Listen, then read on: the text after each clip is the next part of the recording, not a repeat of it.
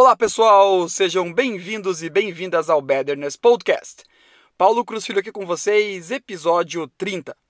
Hoje, no nosso trigésimo episódio, vamos relembrar as quatro fases do nosso processo evolutivo, que detalhamos no episódio número 1: consciência, conexão, contribuição e evolução.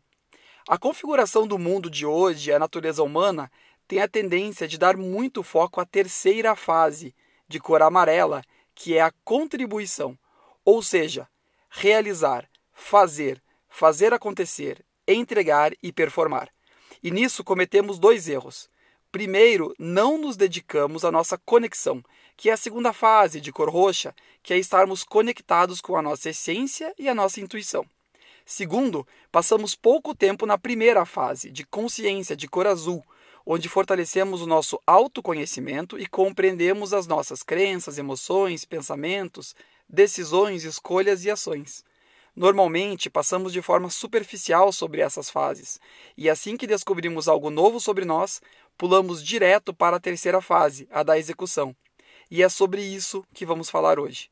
Nas duas primeiras fases, consciência e conexão, fortalecemos o nosso aprendizado consciente enquanto na terceira fase, contribuição, focamos em desempenho, performance, entrega, fazer e realizar.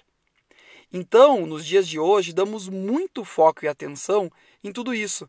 E o que é o que o autor Eduardo Brissenho chama de zona de desempenho.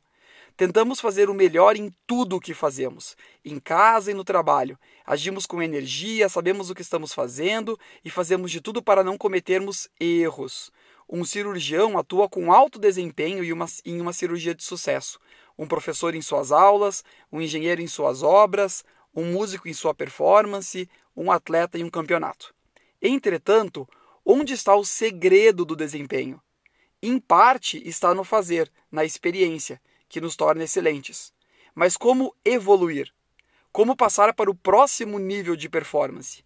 Aí não é mais fazendo, mas sim aprendendo. Os melhores jogadores de xadrez passam muito tempo não jogando xadrez, o que seria sua zona de desempenho, mas tentando prever as zonas dos grandes, as, as jogadas dos grandes mestres e as analisando. Quando Beyoncé está em uma turnê durante o show, ela está na zona de desempenho. Mas toda noite, quando volta para seu quarto, ela volta para sua zona de aprendizagem. Ela assiste um vídeo do show que acabou de fazer identifica oportunidades de melhoria para ela, seus dançarinos e sua equipe de câmeras, e na manhã seguinte todos recebem nota sobre o que ajustar, e então trabalham duro nisso durante o dia para a próxima apresentação. O impulso para a evolução acontece nas duas primeiras fases, que compõem a zona da aprendizagem.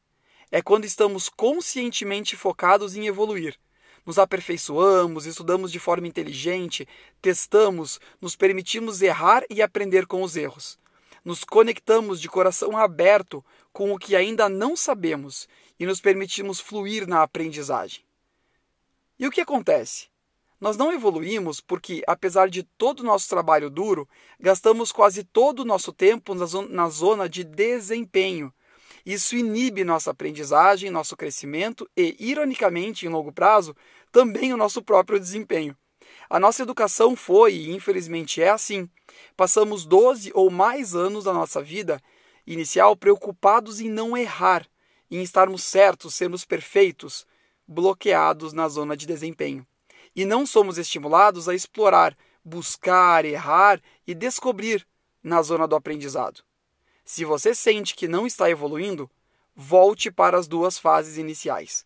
Pise no freio e explore o que não conhece.